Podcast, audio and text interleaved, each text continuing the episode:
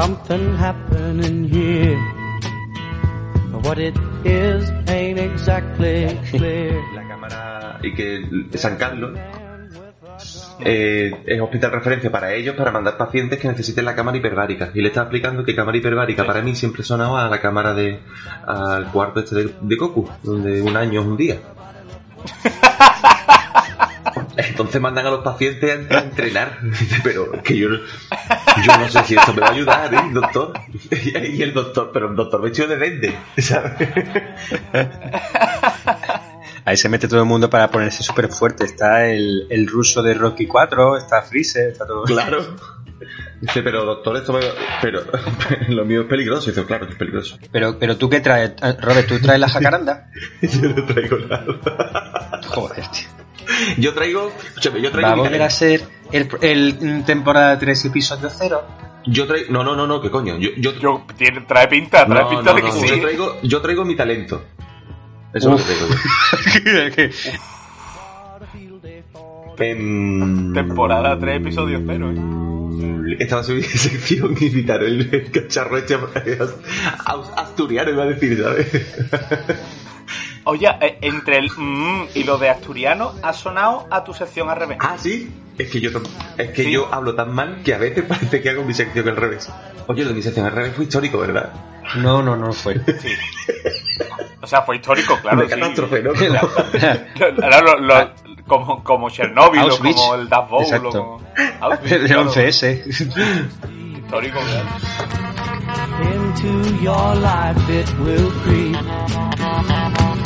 Starts when you're always afraid. Step out of line, the man come and take you away. We better stop. Hey, what's that sound? Everybody look what's going down. Stop. Hey, what's that sound? Everybody look what's going. We better stop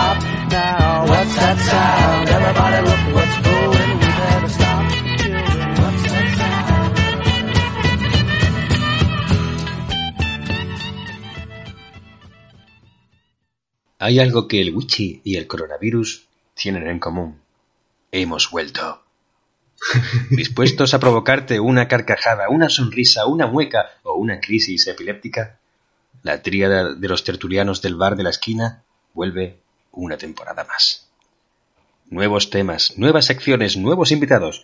Díselo a tu prima la de Murcia, a aquel amigo de la Mili que te sigue en Facebook, a ese pesado del trabajo que lee muy interesante. El Wichi está de vuelta. Y para sembrar el caos en nuestra radioemisión, contamos con el último hombre sensato de la Tierra. Le gusta el sushi y el jacuzzi. Recibamos con una guanta sin mano a Antonio Ortega. Muchas gracias, Juan. Pero, ¿qué ven mis ojos? ¿Es un pájaro? ¿Es un avión? No, queridos amigos. Es el negacionista de los negacionistas. Es decir, los que niegan que haya gente que niega el coronavirus. ¿Su nombre? Roberto Quirós. Te voy a decir una cosa, Juan. Son unas presentaciones brillantes, te lo digo de verdad. Esta, me pro- comprometo, esta temporada no da a darte cero caña. Porque eres la luz que nos guía. Es probable que por eso el programa caiga en decadencia, porque el, el- el rol que, actú- que interpreto en este programa es el de receptor de hostias. Pero bueno, adelante. y en la vida. También tenemos con nosotros a una persona que tiene como función vital locutar. Juan Vilches. Nací locutando, moriré locutando. Podemos hacer una cosa, es que ahora que has dicho vital, con lo de la cámara hiperbárica, mm, Sí. me ha venido mucho Goku encima, Antonio. ¿Podemos decir lo mismo que acabas de decir los dos a la vez como si fuéramos gojetas? No, Ah, vale. no, no podemos. No, no, no. No podemos. O sea, no, no, no pudisteis ustedes decir es manteca colorada los dos a la vez. Nos vamos a hacer ahora un speech Pero los dos a la no, vez. eso, no, no. Fue, eso no fue culpa nuestra, eso fue culpa de mm, del tiempo. Ah, bueno. Vaya. Siempre corre en nuestra contra, ¿verdad? Ah, bueno, ya está. Bueno, bueno, pues bueno. Bueno, pues eh, es Antonio, eh, soy el encargado de que perdamos la virginidad en la tercera temporada. Así que, Antonio, dentro tu sección. Sucedió antes que robe.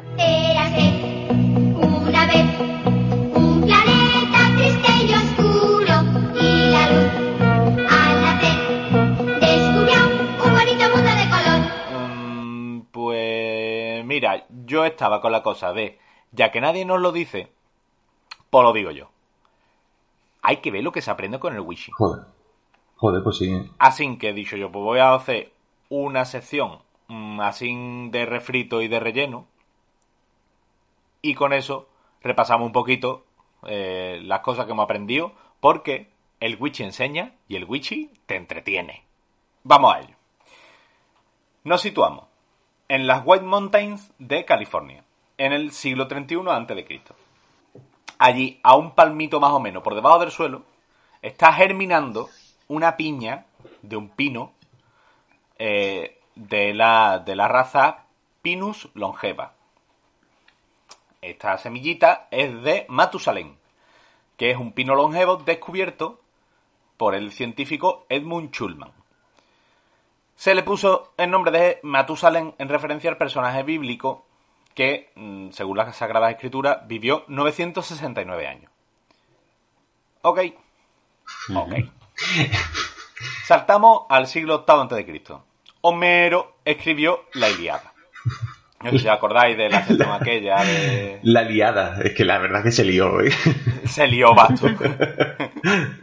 Ta- También se escribió por esa época, presumiblemente, el mito de Casandra, como nos contó Pedro. Pedro, el gran, el gran Pedro. Un saludo a Pedro desde aquí. Eh, saltamos al, al siglo V a.C. Sun Tzu escribió El arte de la guerra. Mm, no sé si Qué buena sección. La sección de, de La los sección. espías. Sí, sí, sí. de sí, los sí, espías, sí, sí. Ahí hablamos de los espías, los desechables. Ahí estamos, efectivamente. De Lionel. consistía en meterles un mensaje secreto por el culo y mandarlos al enemigo. Y a hacerle- mandarlo al enemigo. por espías. Sí, sí, sí. De Efectivamente. ahí a James Bond hay un poco de... Saltamos al, saltamos al siglo III a.C. y ahí se escribió el Ramayana, que es el libro este del hinduismo en el que aparecía Hanuman, que inspiró a Wukong de Viaje al Oeste Sí. y que a su vez inspiró a Goku. Saltamos al año 559, ya después de nuestro Salvador Jesucristo. Eh, Yuan Huan Tu, el hijo del antiguo emperador chino, Hombre. se mete un ostión montado en una cometa. Y nosotros hicimos bastante jacaranda con el nombre de Juan. Hubo, hubo choteo, hubo choteo. Hubo ahí algazara. Juanito. Juanito, ¿dónde vas? ¡Guau! ¡Guau! ¡Que te va! ¡Que te va volando! ¡Guau! ¡Guau! ¡Guau, qué huerca! ¡Bajarme! Año 970. Harald Blautan, diente azul, unifica los reinos de Noruega y Dinamarca. Y en ellos se inspira el Bluetooth. El Bluetooth, efectivamente. exactamente.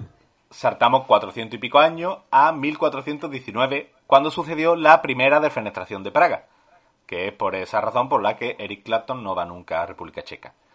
Dios, cojones, Eh. no me acordaba de esa para nada, tío. Dios. Mil- 1564 nace en Stratford upon Avon William Shakespeare.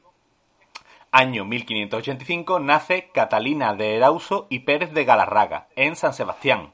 Y es la señora esta que nos contó Yari, que viajó a América, Sí, sí, que sí, le cortaba sí, la cara sí, a la sí. gente. Que... Sí, sí, Una que que bestia. era un bastinazo, vale, ya me acuerdo. Como- Ah, le- estamos, que se como hizo le- pasar por hombre en el ejército.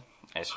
Que la historia era flipante, de hecho, la historia. Es un historión de la hostia. Madre mía. Eh, vamos a 1674, que es cuando da comienzo el experimento que llevó a cabo el rey Gustavo III de Suecia eh, con dos gemelos, al que uno lo, con- o sea, los condenó a cadena perpetua a los dos y a uno le dio una taza, o sea, tres tazas de té al día y al otro tres tazas de café. Sí. Eh, Y vivieron la tira de, vivieron la tira de y, años. y sobrevivieron a los médicos que los estudiaban y al rey. ¡Qué maquinazo! Murió antes el que bebía té. Exacto. Yo me imagino los dos con 80 años chocándose las palmas entre los barrotes de la cárcel, ¿sabes? ¡Wow! No, no, no, brin- brindando con las tazas. Claro. En 1768, eh, Deacon Brody realiza su primer robo en un banco de Edimburgo. Deacon Brody era un fabricante de armarios que eh, perpetró un montón de, de robos en Edimburgo. que Y fue el encargado de capturarse a sí mismo. Ahí estamos, y le encargaron investigarse a sí mismo, como nos contó Juan.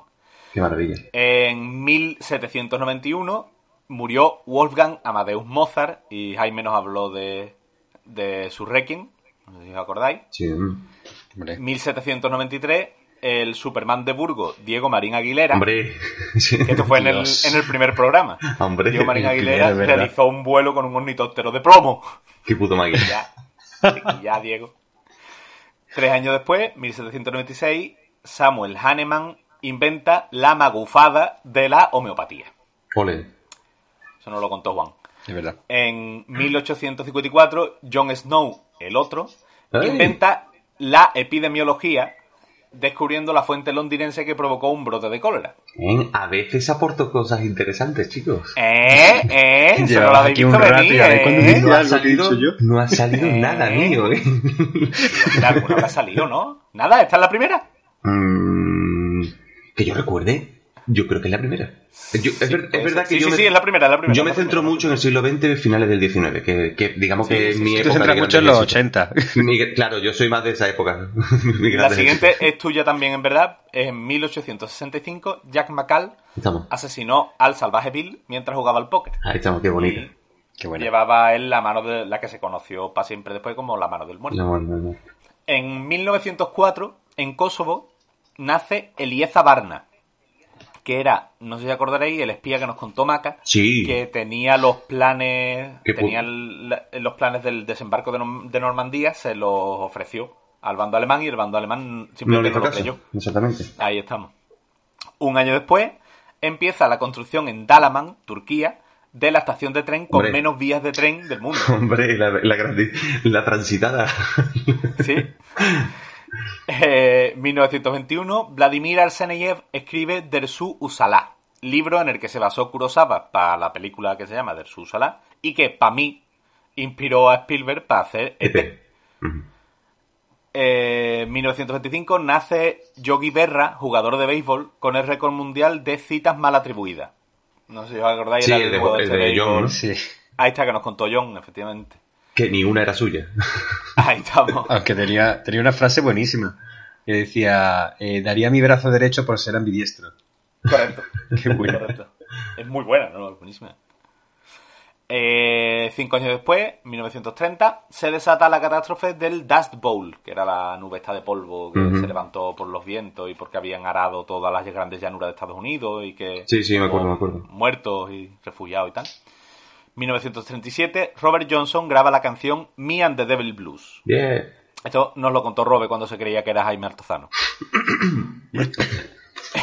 1948, Antonio Caetano de Abreu Freira e Gas Moniz gana el Nobel de Medicina por sus trabajos sobre la lobotomía, Qué grande. como bien nos contó nuestro amigo Juan. Tres añitos después, muere Henrietta Lacks, que era la coñoportante de la que se extrajeron las células inmortales ELA. La que Ujú. dio a luz a Jordi Hurtado. No sé si Exactamente. os acordáis. Sí. Sí, sí, sí, sí. Dos años después, en 1953, la, la CIA inicia el proyecto MK Ultra.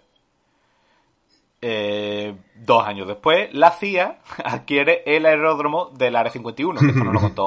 O sea, esto era por el asalto al Área 51 y los Naruto Runners. Es verdad. Eh, ese mismo año, Rosa Parks se niega a abandonar su asiento en un autobús en su pueblo de Alabama. Que... 1962 expulsan de un colegio de Cachasha a tres niñas por no poder aguantarse la risa. Eso no- nos lo contaba Juan. Sí.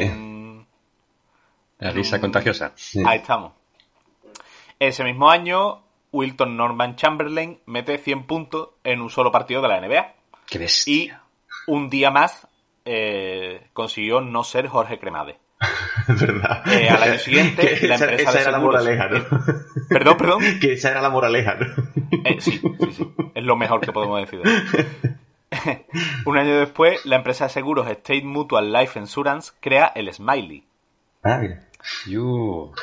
Un año después, nace en Málaga el presentador, poneros de pie. Carlos García Hirschfield. Carlos García Hirschfeld. Carlos García Hirschfeld. Hostia, no esperaba que lo dijerais.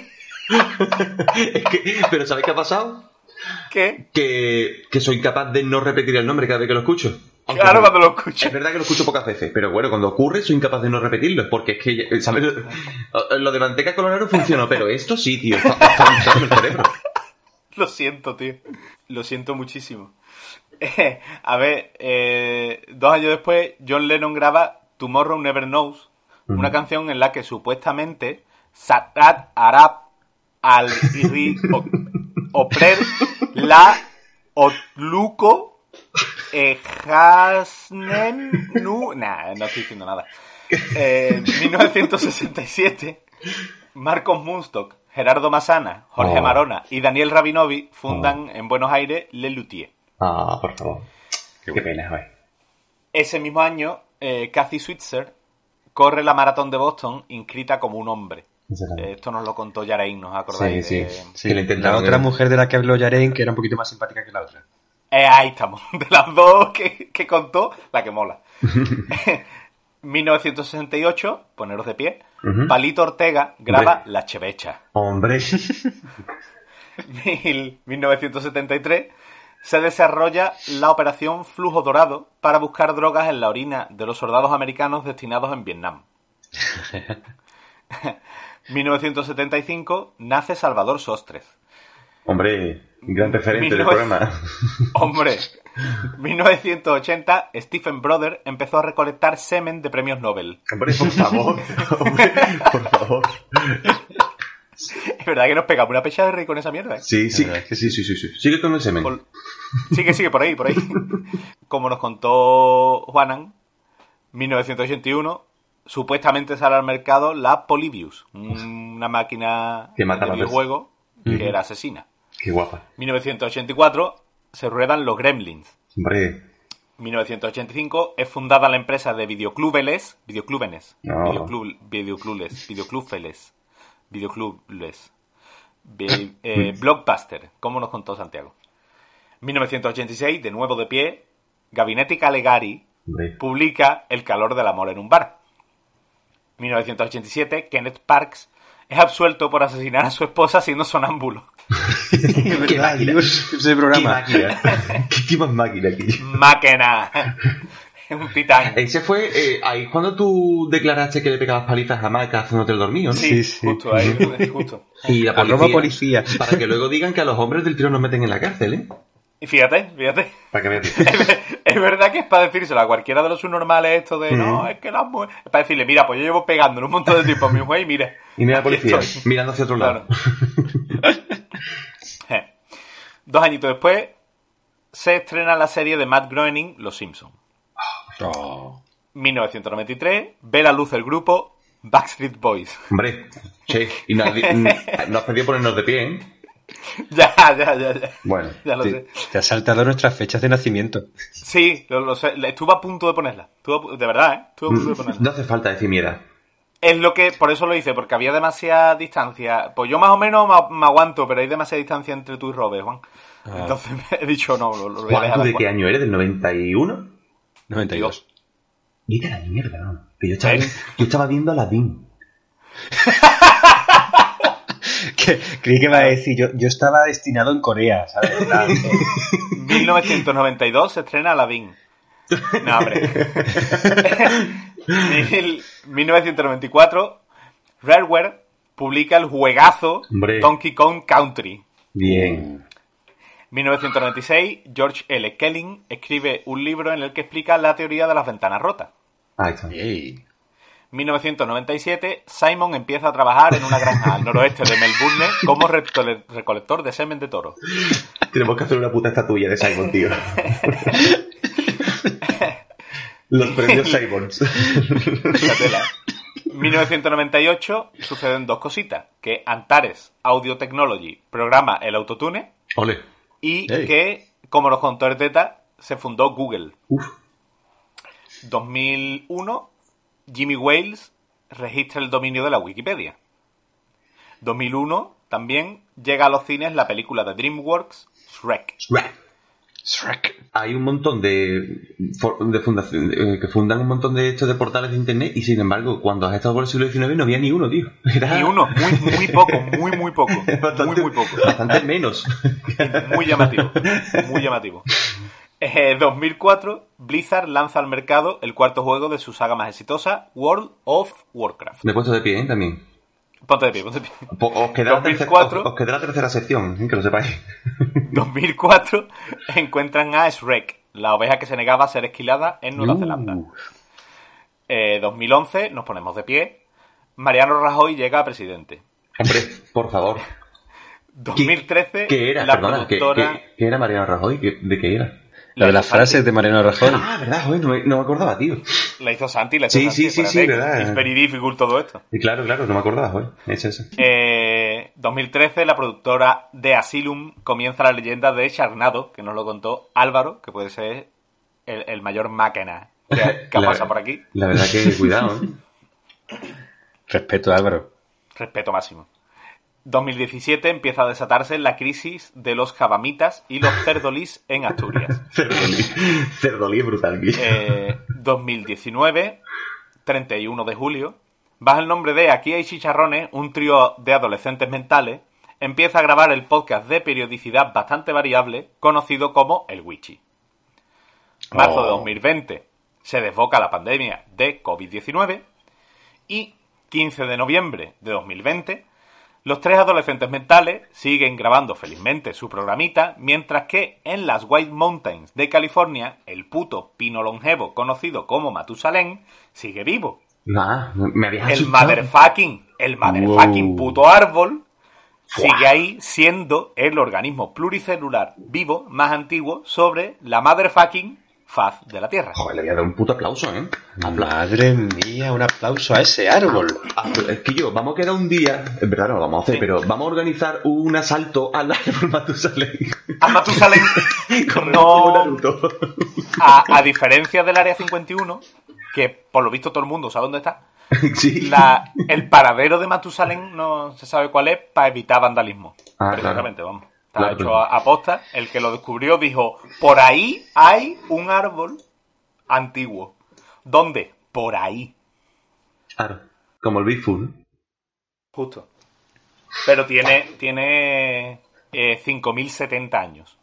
5.000 Qué barbaridad. años, me cago en Jesucristo. ¿eh? Un, ar- un Es más antiguo de que Robert. Es más antiguo que cualquiera que cualquier sección que hayamos hecho hasta ahora. Pues está muy guay el repaso. De Ah, hecho, está ¿sabes? genial. Te Sí, voy a sí. decir una cosa, me ha dado hasta la nostalgia, como si fuera el programa de despedida, ¿sabes? De- el último programa Sí, de ¿verdad? Me ha dado un montón Ese de capítulo ¿sabes? recopilatorio de los Simpsons cuando ya los Simpsons van en decadencia. Exactamente. Hay alguna que me da rabia que no tenían Fecha. eh, fecha. Claro, por, por ejemplo, la de mi primo José Sí, es verdad. no, no tenía fecha para poner.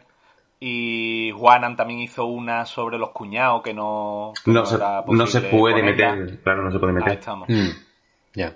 ahí estamos. Entonces, ha habido alguna por ahí que claro que se me ha pasado. Ya, bueno, claro. Y si, y si en este re repaso que estoy haciendo tampoco entra, muchas gracias, coño, a toda la gente que han hecho alguna sección por aquí que... Bueno, Antonio, pues muchísimas gracias por este gran recopilatorio A ti, de, de el Wichi en el espacio de- y el tiempo. Pasamos con el segundo grande de la, de la tarde, que, vaya, soy yo. Oye, una cosa, Juan, deja de hacer eso. Cada vez que te toca a ti dices, oh, vaya, soy yo. Ya vale, ¿eh? Ya está bien, ya vale. Pero ya es vale. que queda bien. Que- Yo tengo ya, que bueno. decir que me, sí, me sigue sorprendiendo. Siempre que Juan va a dar esta vida, digo yo, ah, es él. Uy, si no ¿sabes? Claro. Dentro sección. La única vida que existe es en las estrellas, son mi hermana. La Biblia me la paso por los cojones. Al Papa me lo paso por los cojones. Al rey de España no porque es mi padre. El guardián de las estrellas. No pienso follar hasta que no me salga de los cojones. Viví en mar. Hoy os traigo un tema de lo más interesante. Un tema donde recorreremos el espacio y el tiempo y... Un momento. Pare, pare. ¿Pero quién es usted? ¿Y por qué se parece tanto a mí? Juan. Soy el Juan del futuro. Debes de tener el Wichi de inmediato. Pero... ¿Por qué? ¿De qué estás hablando? En el futuro, un chino mandarín de Silicon Valley escucha este programa del Wichi. Gracias a la información que compartís, descubre cómo fabricar una máquina del tiempo. Ahora ha creado un vórtice espacio-temporal por una paradoja y un enorme agujero negro está a punto de engullir el universo. Como haría Galactus, también conocido como Alberto, el Hambriento en algunos países sudamericanos. Qué bien que me saques el tema de viajar en el tiempo, porque precisamente hoy, en el Wichi, hablaremos de... No, no, no, viajes en el tiempo.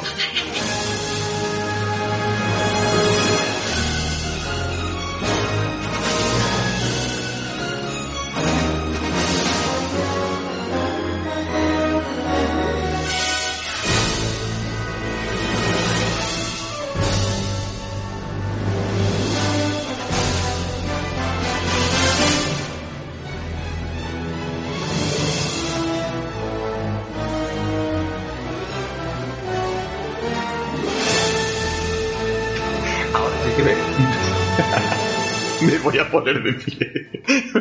Ponte de pie, ponte de pie. ponte Es una puta Está gracioso porque Es una he hablado con mi yo del futuro, pero he cambiado la voz y no era necesario. Ya, No, no, pero lo has cambiado lo justo para. se o sea, nota que eras tú, pero que ha vivido, ha vivido cosas. ha vivido cosas, pero tampoco tantas. O sea, es lo suficientemente joven como para aguantar los viajes en el tiempo. Claro. ¿Quién no ha soñado alguna vez con viajar en el tiempo? Tal vez por evitar algún error importante en nuestras vidas.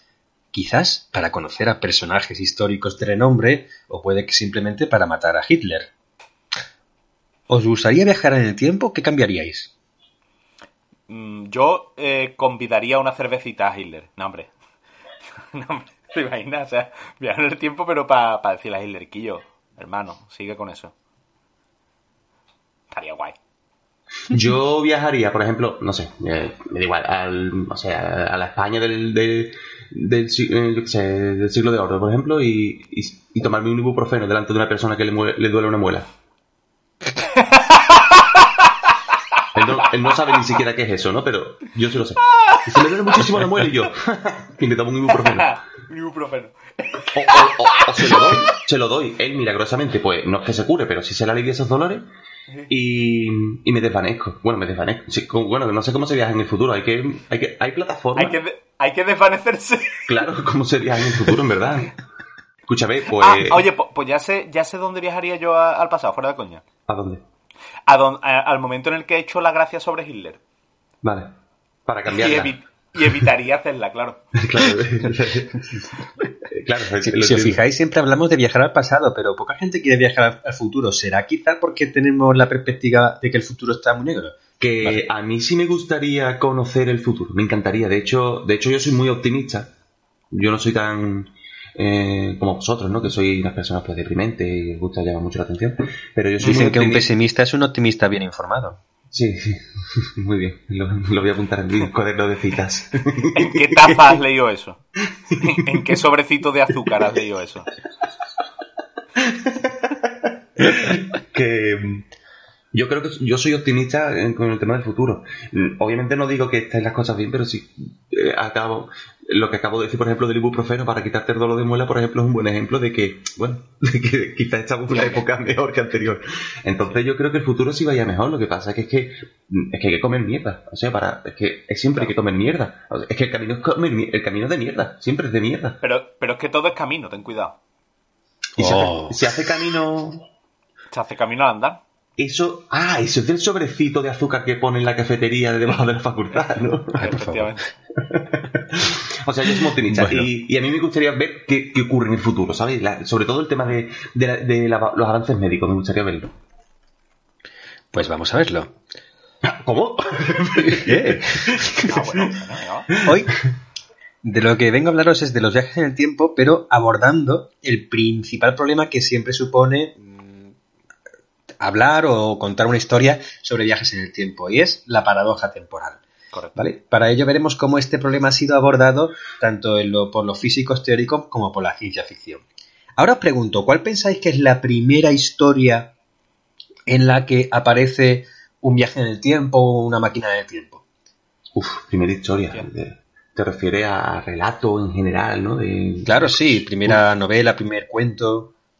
Yo qué sé. Tía, Así. a- a- a- se me ocurre eh, que Julio Verne probablemente escribiera cualquier Bueno. mierda de eso porque es lo que le pega. Claro, Y me extrañaría que no hubiera nin- que, que no hubiera ningún mito griego en el que algún protagonista algún Claro, eh, eh, dios eh, o algún tal viajara en el tiempo. Claro, con Julio, bueno, con Julio Verne, lo del viaje al centro de la Tierra, ¿no? Que se supone que van a la, a la prehistoria, ¿no? Se supone que el, el centro de la Tierra está aún hay Sí. dinosaurios. Sí, o a lo sí, mejor eso se puede considerar. No, en, verdad, No. en verdad no, no, es una preservación No, ¿no? no, de, lo, de claro. lo antiguo, ¿no? No, Antonio, bor- borra eso, que no. no todos venimos del futuro, tío. Dios. Bueno, borra eso, tío, pero ¿por qué borra eso? O sea, esa censura. Mira, me viene bien para el tema que viene muy, después. muy nazi todo, muy... Me viene muy bien para el tema que voy a hablar después. Seguimos. Bueno, pues contrariamente a lo, a lo que la gente se cree, la primera historia en la que aparece una máquina del tiempo no es la famosa novela de H.G. Wells, La máquina del tiempo, de 1895. El autor de otras míticas obras, como El hombre invisible o La isla de Doctor Moreau, eh, fue adelantado tan solo ocho años por un madrileño, Enrique Gaspar y Rimbaud, Oye. quien en 1887 publicó El Anacronópete, Toma. La novela de Enrique Gaspar, de 1887, está escrita en formato zarzuela Toma. y versa sobre el anacronópete, que es una enorme caja de hierro fundido con espacio suficiente para transportar en su interior a varios ocupantes. Cuenta con cuatro cucharas que le permiten desplazarse en el espacio y el tiempo. In- Cuchara. Cucharas. Cucharas. Cuchara. Es que, es que es normal Es- que la máquina del tiempo se impusiera sobre esta ser, ¿eh? Es que si lo buscáis en internet, que sale la, la portada del libro, se ve como es una especie de caja que en verdad remeda una especie de casa y de los cuatro vértices superiores pues salen como unas, unas formas dobladas que son cucharas. Vale. La- el- las cucharas giran y eso hace que la máquina se desplace en el espacio y el tiempo. Vale. Oye, pues mira, pues, a lo mejor Vale. ese, a lo mejor ese es el método. Mm. Pero es que ahí no termina la cosa. En su interior cuenta con otras maravillas de la ciencia ficción como escobas que barren solas Toma. Fantasía, ¿no? y, y el fluido García. Se llama así. Fluido García. Fluido A ver, es un escritor madrileño Eh, Fluido oye, Simon, como se conoce en Australia, ¿no? claro. del siglo XIX. Oye, no, fu- fuera de coña, Fluido García no es un nombre perfecto para un grupo punk. Sí. Fluido. García. En los 80 lo hubieran empezado. O sea, ho- hoy toca Panzer de Cáncreas, pero sus teloneros son Fluido García. Estupendo. Bueno, ¿queréis saber lo que hacía el fluido García? Mm. Sí, por favor. Era la sustancia que servía para que los viajeros del tiempo no rejuvenecieran al trasladarse a otras épocas. Hostia, Ah, amigo. qué excusa más mala, ¿no? Para correrse en su cara, ¿no? Quedaos... Quedaos con este detalle porque luego vamos a volver sobre él, ¿de acuerdo? Venga. Con esta primera obra literaria comienza una enorme lista de historias dedicadas a contemplar las posibilidades del viaje temporal, desde el anacronópete, pasando por la máquina del tiempo, Terminator, 12 monos, Regreso al futuro o el Ministerio del Tiempo. Todas y cada una de esas historias han debido responder en algún momento de su trama a la gran pregunta que suscita la posibilidad del viaje temporal.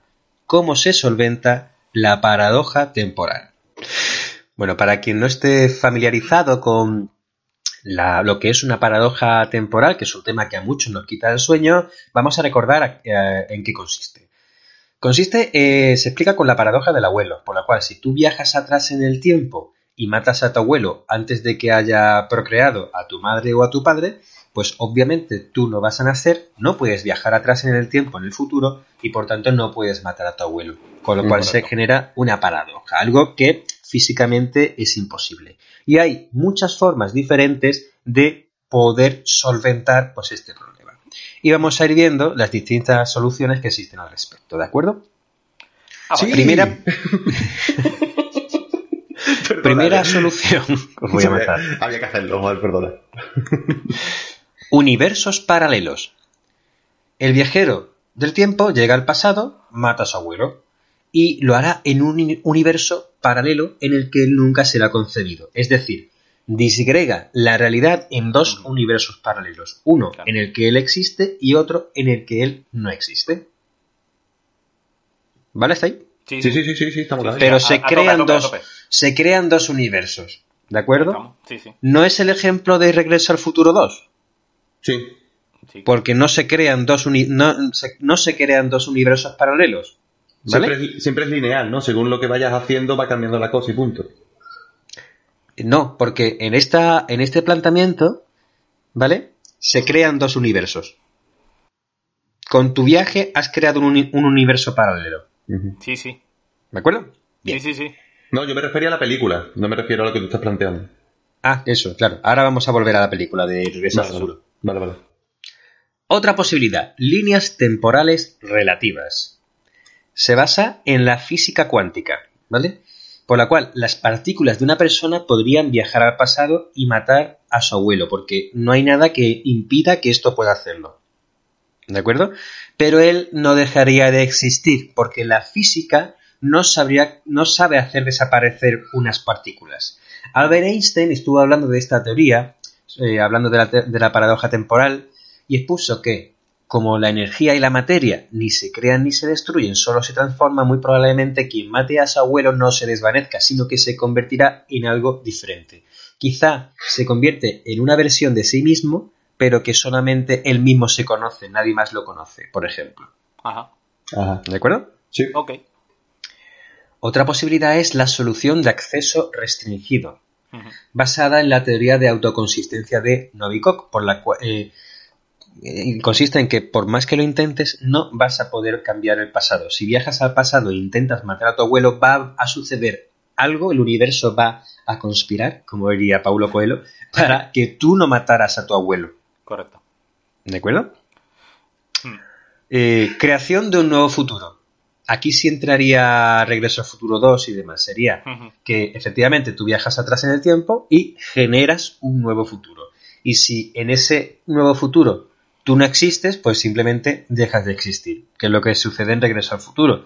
Ajá. A consecuencia de que él viaja al pasado e impide sin querer que sus padres se, se enamoren, se conozcan y demás, pues él empieza a desaparecer y tiene la foto en la que están sus hermanos Eh, donde van desapareciendo uno a uno. No sé Que si esa lo- es la, es la, digamos que es la más cómoda, ¿no? De hacer, porque al fin y al cabo es lineal la historia, ¿no? Lo que tú hagas en el pasado te repercute en el futuro y ya está, ¿no?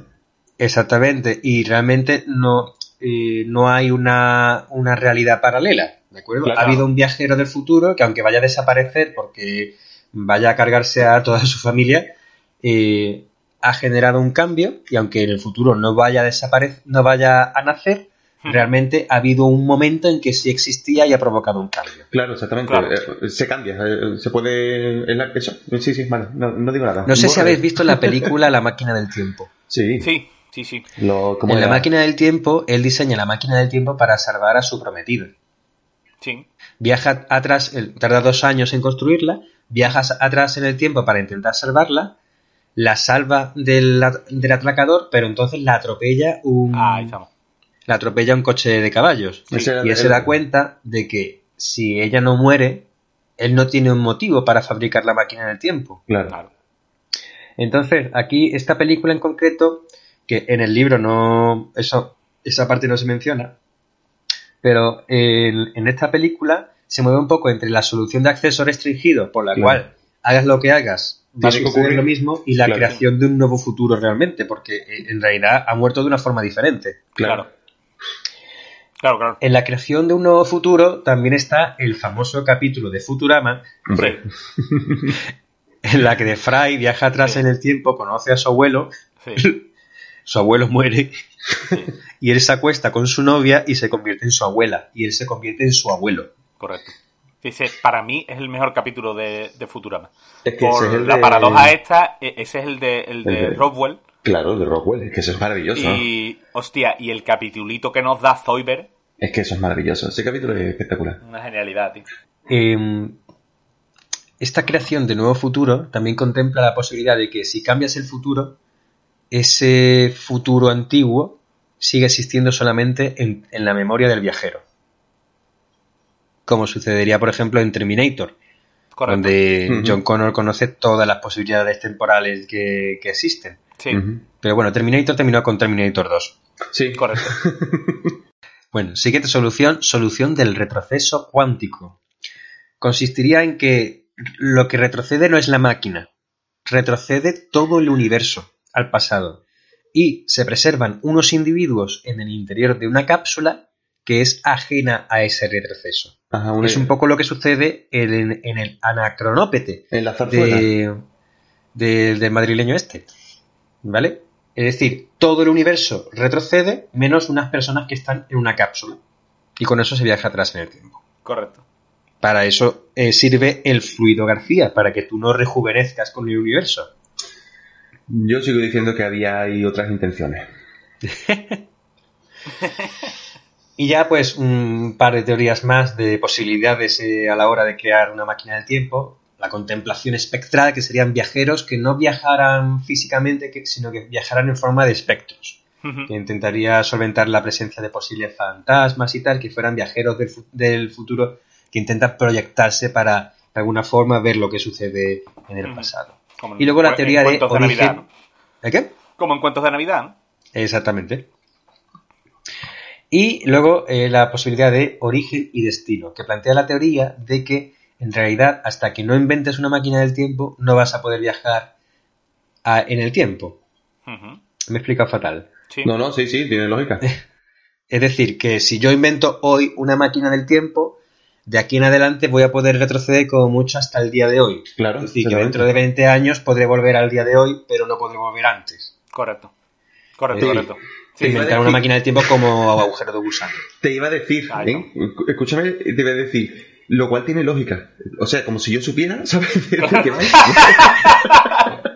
Robert, No, Robert no- preocupadísimo porque estamos aquí mezclando y enredando con su espacio-tiempo, ¿eh? Para mí todo, Cuidado, todo eh. ha sido homeopatía hasta que has dicho lo del día de hoy, ¿sabes? No, sí, sí, hoy lo creo, ya entonces se digo, hombre, claro, por, por- por Ahora, fin. ahora. Ahora estamos hablando de ciencia.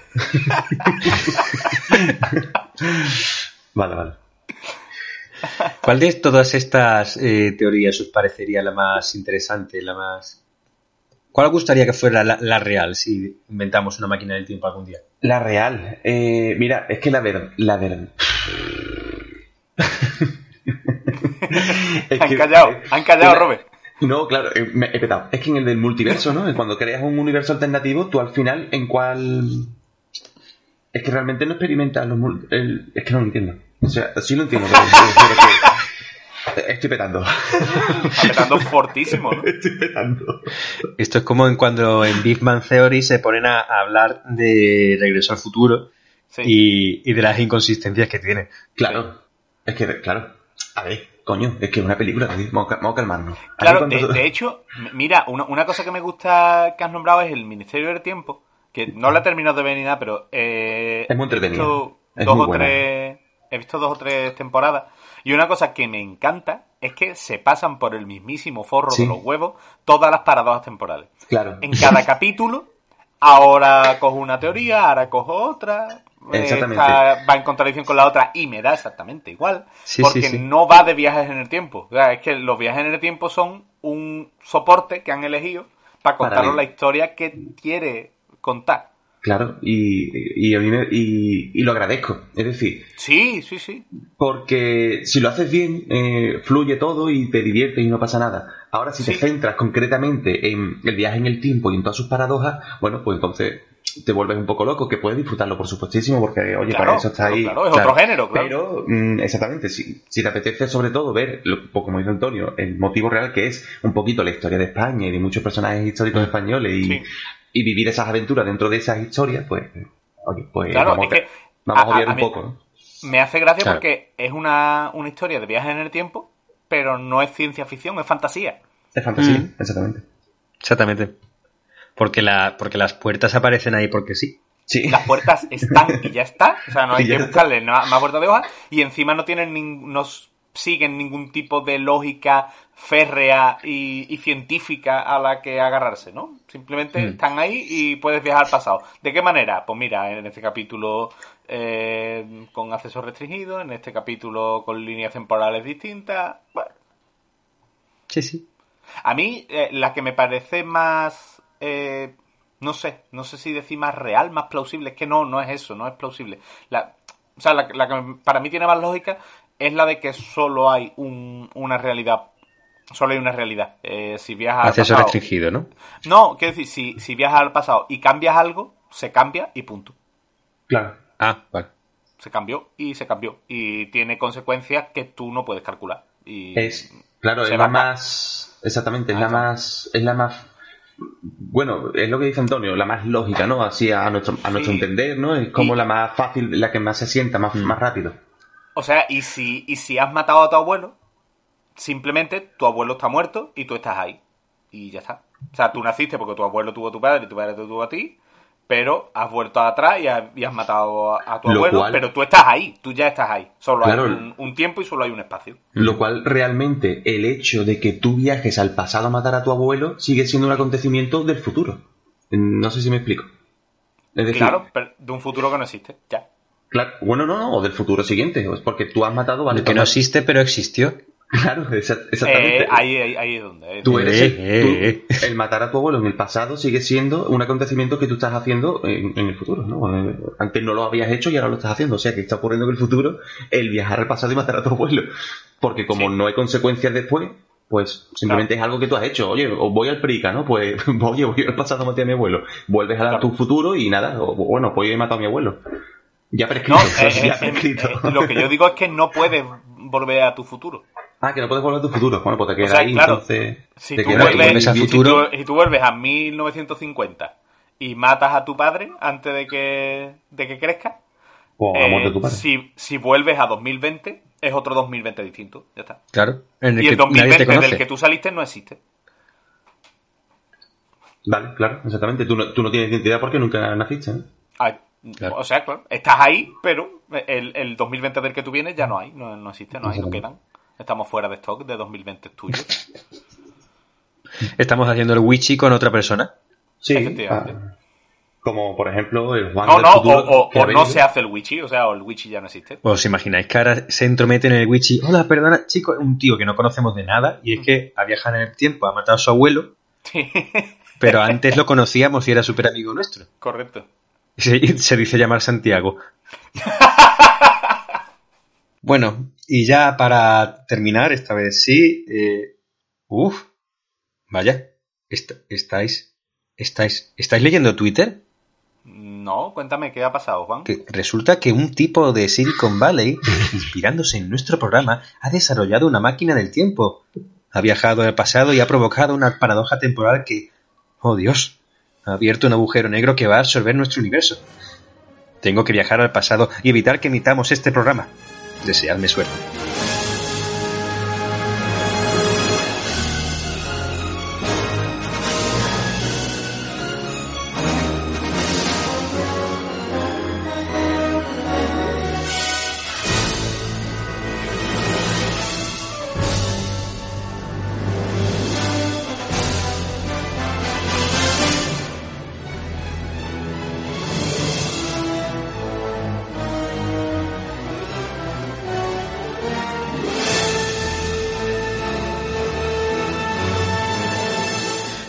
Tienes que seguir el programa sin mí porque yo he viajado atrás en el tiempo para avisar a mi yo del pasado. Correcto. Ah, que tú No, acabas de hacerlo. ah, ah, ah, o sea que el Juan de ahora mismito es el que acaba de viajar al pasado. Claro, Sin máquina. que, soy, que es, soy el intruso del principio. Pero lo has hecho con voluntad. Has viajado al pasado por la voluntad. Sí, sí, me he, cerrado los ojos, me he concentrado mucho, mucho, mucho, me ha salido un flato, pero luego viajar al pasado. Ah, y, sin- y es curioso como eh, toda esa sabiduría que, que albergabas al principio de la, lo, sola- lo has acumulado solamente en esta exposición. O sea que en, en 20 minutitos te has vuelto súper sabio. Es que eso es lo que hace el Wichi. Y la cámara hiperbárica de San Carlos. La mía.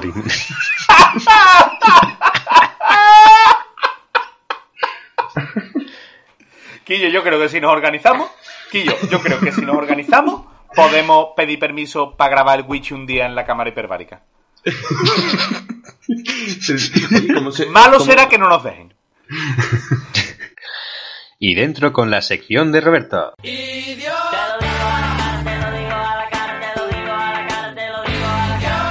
Personas que no deberían perseguir sus sueños.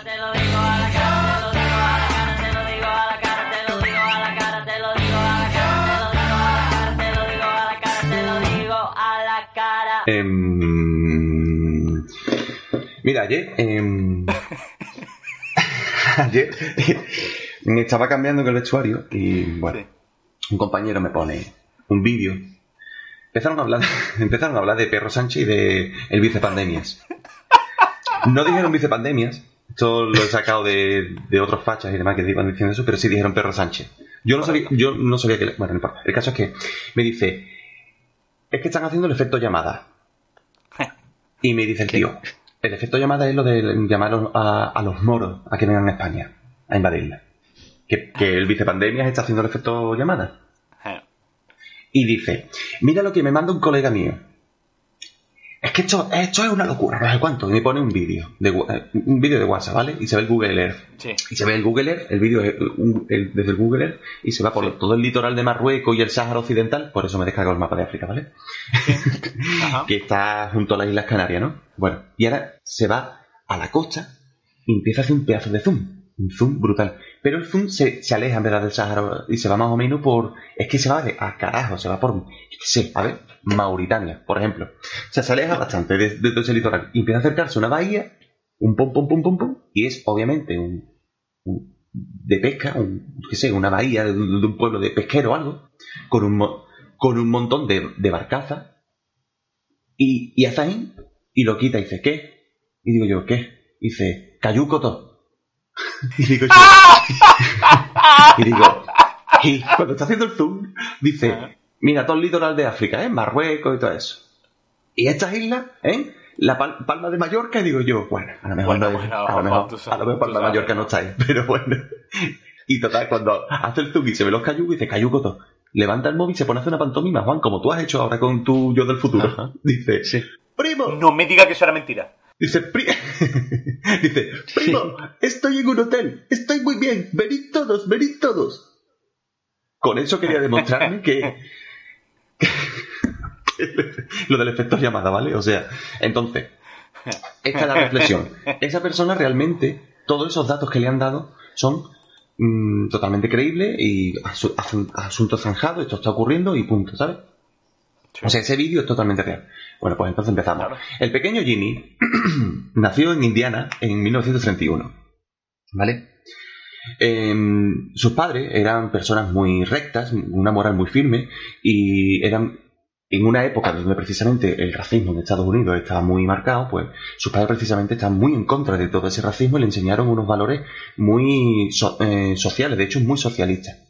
Él creció con unos ideales muy de eso de, de- estaba en contra de la segregación, era muy proactivo en temas sociales y demás, y bueno, creció y creció y, y, y, y- y siem- siempre le atrajo precisamente lo, eh, el oficio de, de ser, quería ser pastor, el oficio de pastor. Porque su pastor precisamente era un tío también muy cercano y, y luchaba mucho en, pro de, de los derechos de, de los afroamericanos. Correcto. Él creció, sus padres eran muy de, esa índole socialista y demás, y, cursó su estudio de, de pastor y se hizo pastor. Em, se hizo muy famoso y empezó a tener pues, su rebaño, ¿no? Como se suelen llamar esta gente, ¿no? En el pueblo y demás. Y empezó a crear, pues, digamos que una, una, una agrupación de seguidores y demás. Tú sabes, como estos típicos que van predicando por todo Estados Unidos y demás, y empezaron a tener muchísimos adeptos. Sus ideales eran muy sociales comunistas. De hecho, él estaba muy eh, estaba afiliado a un grupo social comunista estadounidense, obviamente muy bajo cuerda, porque bueno, en Estados Unidos, porque digamos que te persiguen de una manera, manera u otra, ¿no? Que de hecho dejó a un lado, se fue del grupo porque empezaron a criticar a Stalin y por ahí no. Entonces él se cabreó y se fue. Y hizo, y entonces, claro, entonces cuando ya cogió bastante fama en, en, en el, año, en el año 60, en el 65, sí, en el 65, él real- empieza a predicar y, y crea su primera sede en California. Eh, en el pueblo, en la localidad de Ukiah, que por cierto me encantan los nombres estos de mm, nativos americanos, ¿verdad? Como Utah, Sí. muy bonitos. Sí, sí, sí. sí, En la localidad de Ukiah, él, él forma su iglesia, llamada el Templo del Pueblo. Correcto. Bueno, empieza a tener muchos feligreses. Eh, eh, los feligreses, digamos que empiezan a tener, pues, este, empiezan a ser bast- bastante proactivos a la hora de predicar la palabra y empiezan, pues, a, digamos, a tener ciertos problemas con la, con la población, con, con- el pueblo, ¿no? De por allí y demás. Entonces, la- las autoridades les investigan, no sé cuánto. Su- mm, empiezan a recibir bastante presión social y política. Y bueno, cambian la sede y se van a San Francisco. Ahí ya él realmente, en el, en el 72, se trasladan a San, a San Francisco. Jim, Jim Jones, por ciento se llama, ¿vale? Este pequeño Jimmy. Ajá. Jim Jones, en San Francisco, crea eh, en el templo del pueblo eh, un espectáculo de curaciones por, a través de la fe. Ajá. La gente ya empieza a verlo como, bueno, pues como el nuevo Jesucristo.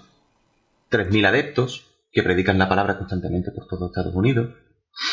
Y él, bueno, llega un momento en el que considera incluso que Jesucristo no era, no es lo suficientemente bueno, no era tan bueno como él consideraba y él empieza ya realmente a creerse su propia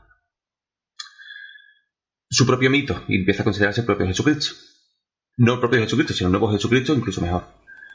Adopta varios niños para formar la familia arcoíris, porque él obviamente luchaba mucho en contra de la segregación racial, estaba muy eh, luchaba de hecho contra- por los derechos de la mujer también, eh, ayudaba muchísimo a las personas en, en situaciones de pobreza y demás. El tío era, o sea, estaba recibiendo bastante apoyo, ¿no? Por parte de estas poblaciones más marginales.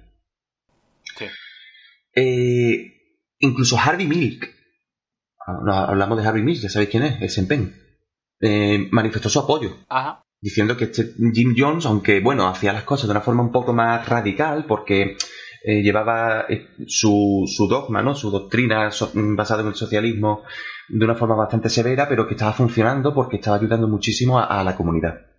Y de hecho, le, le- el alcalde, el alcalde Moscone, ¿vale? De allí de San Francisco, le da incluso la, eh, la administración de la construcción de viviendas sociales y demás. O sea, el tío ya se montó su propia comunidad en San Francisco. Pero Sí. empieza ya a surgir ciertas habladurías sobre explotación infantil, abuso de menores y ciertas cosas. Sí. Bueno, empieza a sufrir esta presión social típica de, de un, de un gobierno ultracapitalista para intentar tumbar a esta pequeña congregación social comunista, ¿no? Todo estaba muy feo y demás, entonces empieza la prensa a meter mucha presión, ¿no? Al respecto. Entonces, Correcto. cuando ya, de hecho, empieza a perder muchos adeptos que empezaban, que salían en la televisión y empezaron a decir que hace muchas atrocidades, no sé qué. Entonces él, por, por- a causa de esta presión social, viaja a Guyana, a la británica, en 1977. Y le persiguen, eh, le siguen unos 900 feligreses, ¿vale? Que son más o menos los que quedaron y los que fueron más fieles. Los demás, pues digamos que escaparon de lo que empezaron ya a denominar abiertamente como una secta.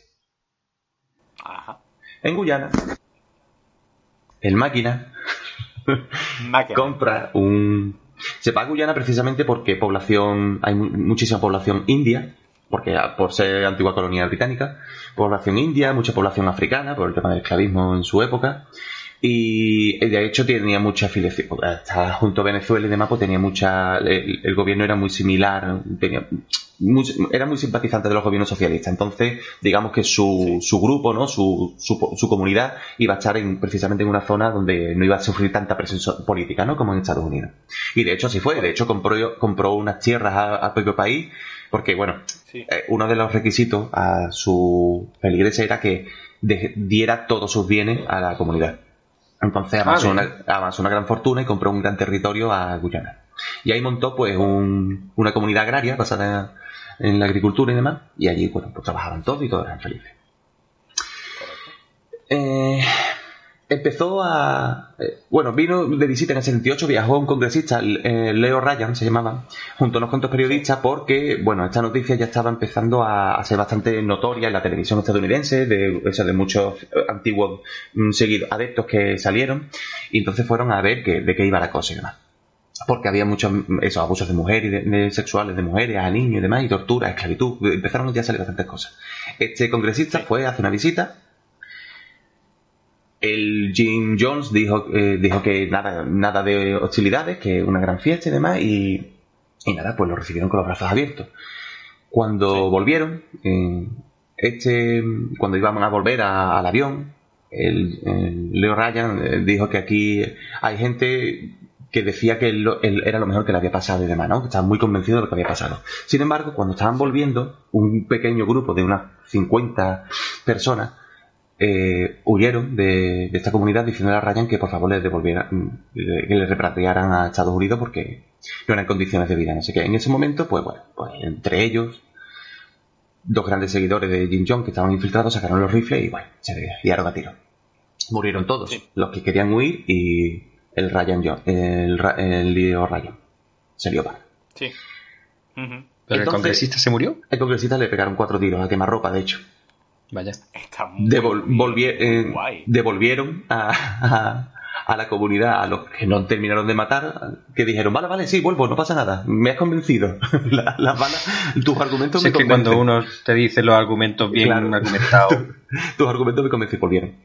Entonces empezó Jim a decir que, que Estados Unidos iban a por ellos, que ya ellos no iban a poder ser perdonados en Estados Unidos, que iban a ser mm, masacrados y demás, y como él ya llevaba bastante tiempo diciendo que el que bueno, que el suicidio, que la muerte no era el final del camino, que era el, el siguiente paso hacia una vida mucho mejor, que el suicidio colectivo iba a llevarle pues a esa a ese nirvana, ¿no? Que él prometía.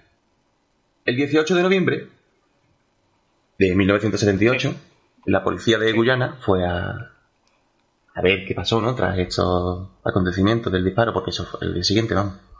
El 17 de noviembre fue cuando lo de los tiroteos y al día siguiente, el 18 de noviembre, la policía fue a ver qué pasó, a, ver- a visitar el templo del pueblo y bueno, se encontraron a 912 cadáveres ¿What? 912 cadáveres hallados muertos. En, por cierto, la comunidad se llamaba John Stone. John Stone Ajá. se llamaba. O sea, él compró ese tierra y se lo llamó John Stone. 912 personas eh, muertas, entre ellos 250 bebés, entre bebés, niños y jóvenes, o sea, niños pequeños, 250 asesinados. Eh, bebieron un potingue que hicieron entre cianuro, sedantes y zumo de uva. Me encanta lo de zumo de uva, diciendo que tenga, que tenga su puntito. Me sorprende, Por me sorprende un poco, perdona Robert, Sí. y cuánta cantidad de veneno tenían que tener.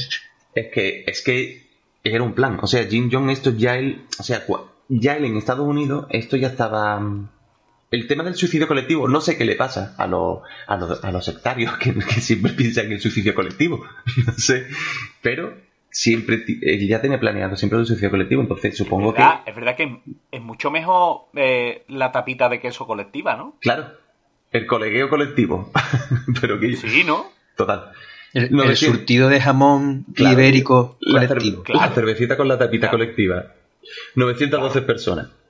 Él eh, consiguió al fin y al cabo durante unos años cumplir su sueño, que era crear su propio paraíso terrenal, Johnstone. Sí. Pues 912 personas encontraron halladas muertas en Johnstone. La todo esto, toda esta historia que he intentado resumir así rapidito, es Sí. él persiguió su sueño, él quiso crear su paraíso y de hecho lo consiguió, hasta que, bueno, hasta que ciertas Correcto. presiones sociales y cuando ya Guyana realmente se alió con Estados Unidos para decir, oye, es verdad que aquí se puede estar liando bastante. Porque de hecho sí, Sí. se demostraron más adelante que niños que trabajaban, en- o sea, y el tío al final se enriquecía y esta gente vivía en condiciones bastante horrendas y demás, muchas abusos sexuales de mujeres, o sea, bastante locura, pero bueno. El caso es que, ¿cómo pueden llegar 12 912 personas a decir, sí, es verdad, vamos a tomarnos este zumito de, de uva con cianuro, vamos a morirnos y vámonos a... a- Igual es que lo, lo vendió así, o sea, simplemente eh, le dijo, oye, un mosto, ¿queréis un mosto? ¿Queréis un monstruo? no, porque a esos niños pequeños le dieron, ¿sabes? Las madres voluntariamente daban a, su- a sus bebés esta, esta bebida. ¿Queréis un mosto para vuestro bebé? No veo por qué no. Estamos en los 70. claro. Claro. Entonces, por eso creo que hay personas que directamente no deberían cumplir su sueño. Porque al fin y al cabo, el tío, a priori, que parecía que, oye, pues estaba creando una comunidad en la que ayudaba a muchos desfavorecidos, coño, que el tío al fin y al cabo empezó luchando en contra de la segregación racial que muchísimos afroamericanos le seguían, voy a decir negro, le seguían para sentirse protegido en una comunidad en la que no sentía para nada ningún tipo de desprecio racial ni, ni de ningún tipo. Las mujeres no se sentían objetos, bueno, hasta que empezaron a violarlas, pero las Claro. mujeres no se sentían las mujeres no se sentían infravaloradas por ser mujeres. O sea, el tío empezó con una Correcto. con unos ideales. Sus padres le enseñaron unos ideales muy de, de amor al prójimo y de muy cercano. El- su- y él, bueno, pues siguió, empezó y empezó quizá a fliparse lo suficiente como para ser que es el nuevo Jesucristo y su palabra era ley. Y bueno, Yo, creo que quitó, consiguió quitar los micromachismos para que las mujeres se sentaran bien, pero luego las violaba. Sí. Entonces, Claro. era tan, era tan obvio que no se daban cuenta. Es como lo de lo de si te comes una polla pero antes dices no homo, no es gay, ¿no? Claro. Claro. Por lo mejor si dices tú sin micromachismo mientras la viola, por lo mejor no es micromachismo, tío. A lo mejor simplemente A lo estás, mejor. estás haciendo una violación fuera, ¿no? De los prejuicios de De género. los, de los márgenes del heteropatriarcado. Claro, no es heteropatriarcal, no es heteropatriarcal mientras la viola, ¿no? Es, Claro. es verdad que nunca violó un hombre. Pero bueno, eso es por apetencia, Vaya. simplemente. Eso es porque, le, le- no sé, Quillo, cada uno tiene su gusto. El caso es que... Coincidiría. El caso es que, si este compañero mío realmente se cree lo del vídeo de WhatsApp, Sí. eh, realmente yo, a lo mejor no, no de una forma tan radical, pero a lo mejor dale tiempo para que Sí, no. cier- Sí, sí, sí. ciertos políticos digan, oye, beber es de este mosto que os, os voy a prometer la tierra. ¿Sabes? Sí. O sea, eh, lo que quiero hacer es esa... La gente es capaz de creerse ciertas barbaridades con tal de sentirse, no sé, no sé, perteneciente a un grupo o... No lo sé. Y, y que efectivamente hay gente que no debería perseguir sus sueños. Exacto. Totalmente de acuerdo. De hecho, la, la sociedad realmente funciona gracias a gente que no cumple sus sueños, ¿no? Hay otra frase de estas de sobre de azúcar que, que decía, si todo el mundo cumpliera sus sueños, en la luna no se cabría de astronautas. Claro, Correcto. exactamente. Es que, Realmente, ¿no? Y y a lo mejor, a lo mejor, el pequeño Jimmy, con esos idearios tan buenos iniciales, si simplemente hubiera dicho, no, yo soy pastor de una iglesia, yo vengo a predicar la igualdad, lucho a favor de, Sí. de, de los afroamericanos y de las mujeres, y a lo mejor estaría a la altura, hubiera pasado la historia como otro Martin Luther King, otro Malcolm X, o... Vale, pero él decidió, bueno, llevarlo un poquito más allá, creerse en Jesucristo, violar mujeres. Sí, te, te digo una cosa, o aunque no hubiera pasado la historia, Aunque- aunque se hubiera quedado simplemente como Un tío pastor. más de buena gente. Claro, un buen pastor que simplemente... O sea, ahora, ahora mismo, si ese tío se hubiera quedado como buen pastor, ahora mismo estaríamos hablando de él diciendo, Buah, hay que ver qué poco mosto envenenado daba Claro. ese tío. A, a lo mejor no estaríamos hablando de él, simplemente estaría hablando la, la Claro, abuela, claro, la, eso voy. la abuela que iba a su, a su iglesia, eh, a- le hablaría a sus nietos en esa ciudad de Uke, Sí. Uka, Uko, y, eh, putos indios, Ukia, Sí. diciéndole, ah, pues ten- nosotros teníamos un pastor, el, eh, Jimmy el pastor, oh, qué bueno era, ah, qué bueno, pero, bueno, dijo, mira, Nunca me dio mosto envenenado. qué Nunca, bueno. apenas, eh, siempre que, siempre que íbamos, comulgábamos, mm, apenas había cianuro en ese vino. apenas le echaba cianuro. Apenas, dos personas al- cada domingo, dos personas muertas solamente. No, Dos personas. el índice no era tan alto como en otras iglesias. Que diga, que, que hubiera dicho, en ese futuro alternativo, que hubiera dicho eso, Jimmy, Jim Jones, ¿sabe? Que diga, mm, ha muerto dos, ¿eh? Si yo hubiera hecho las cosas de otra manera, se hubieran muerto los Se lo dice a sus feligreses y los feligreses, ¿de qué coño está hablando este, cabrón? ¿Qué, qué dice? Pastor, pastor, ¿qué le pasa? ¿De qué coño está hablando el Coletas, el perro, el perro Sánchez? Entonces me, me flipó un poco eso, ¿no? Lo del tío de ayer, que realmente las ganas que tienes de creerte algo.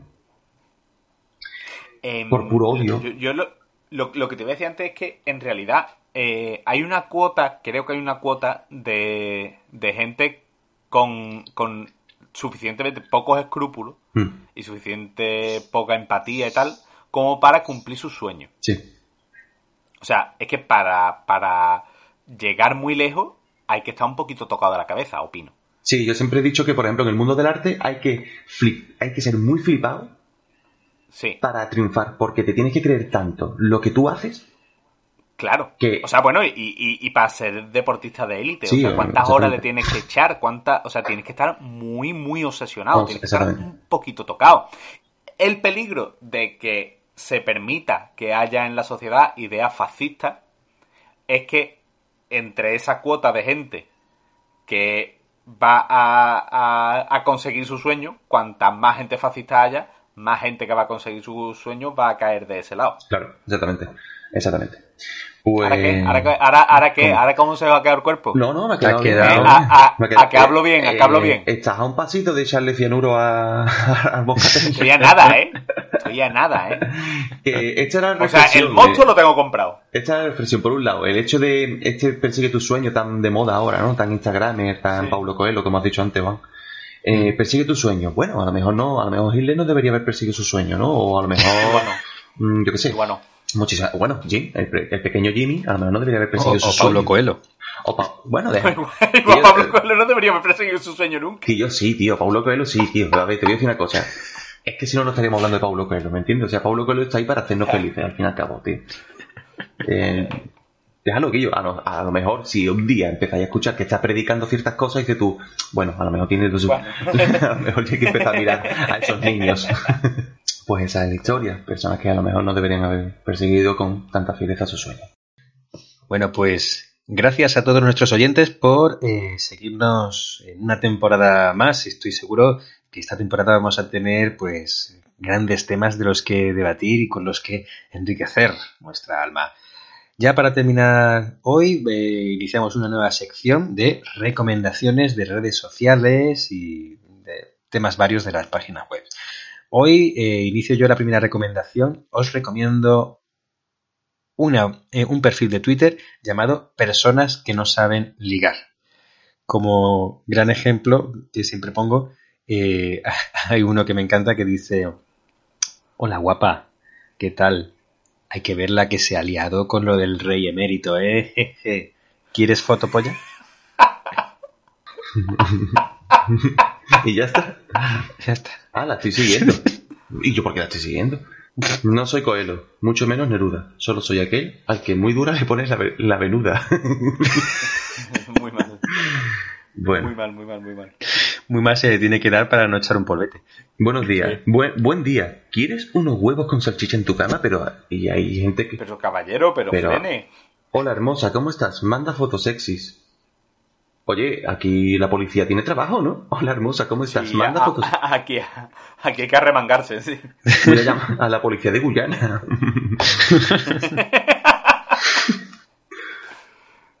Y esto ha sido todo. Nos vemos en el siguiente programa de Witchy. Muchas gracias. Gracias, tío, hombre. Chicos,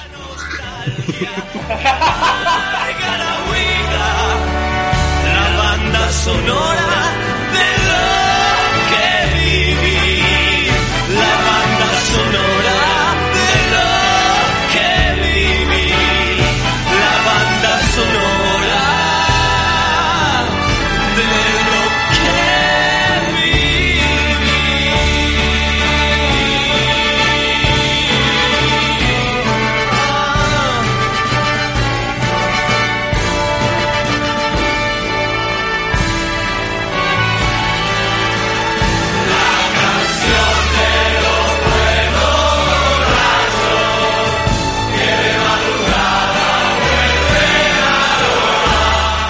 Los yo- inauguran. Oye, el día que los inauguraron. inaugura- ¿Cómo se dice?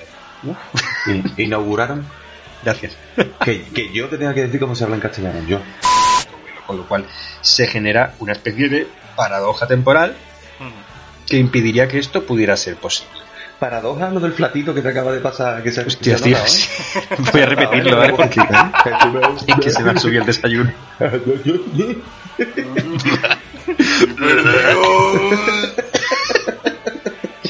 Esto para tomas falsas, ¿vale? Sí, sí. Bueno, para quien no esté familiarizado. Cállate, Antonio. Joder, que nos que- Dale, perdona, Juan. Perdón, perdón.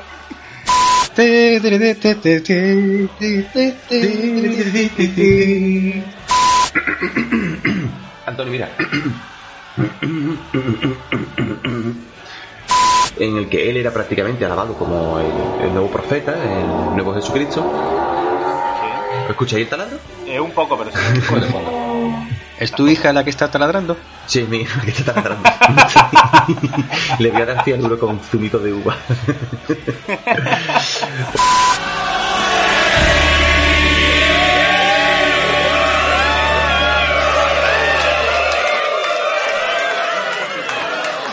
A- Es que a mí lo que me sorprende es que, eh, o sea, que estemos en este punto, ¿sabes? De- de- lo que, Sí, o sea, que sí, estamos en la tercera temporada de algo que es directamente tres, tres tíos, pues, haciendo lo que hacíamos en una cafetería, Claro, claro. sin que, bueno, la el, el camarero llame a la policía a la media hora por Claro, escuchar lo que claro. estamos diciendo, ¿sabes? O, o sin que cierren la cafetería con nosotros dentro. Claro. y, y sueltan a la crane. porque, Como mucho se escucha a la hija de Robe llorando en el fondo. Claro, es lo máximo, sí, sí. De hecho, voy a hacer una sección sobre llantos de mi hija para que, bueno, nos lo pongáis para dormir. Como los cantos, los cantos de ballenas. A ver, el, el que ha tenido la niña eres tú, no nosotros. ¿vale? Mm, no, Juan, no. lo siento, lo hemos tenido todos. En vez de, en vez de... ruido blanco, es mm, ruido beige oscuro. Como esa cinta que se pone en los Simpsons para descansar, que es ruidos de la selva. Y empiezan a escucharlo y de repente se escucha una sierra. Están talando la, selva, tío. La Están talándola, tío.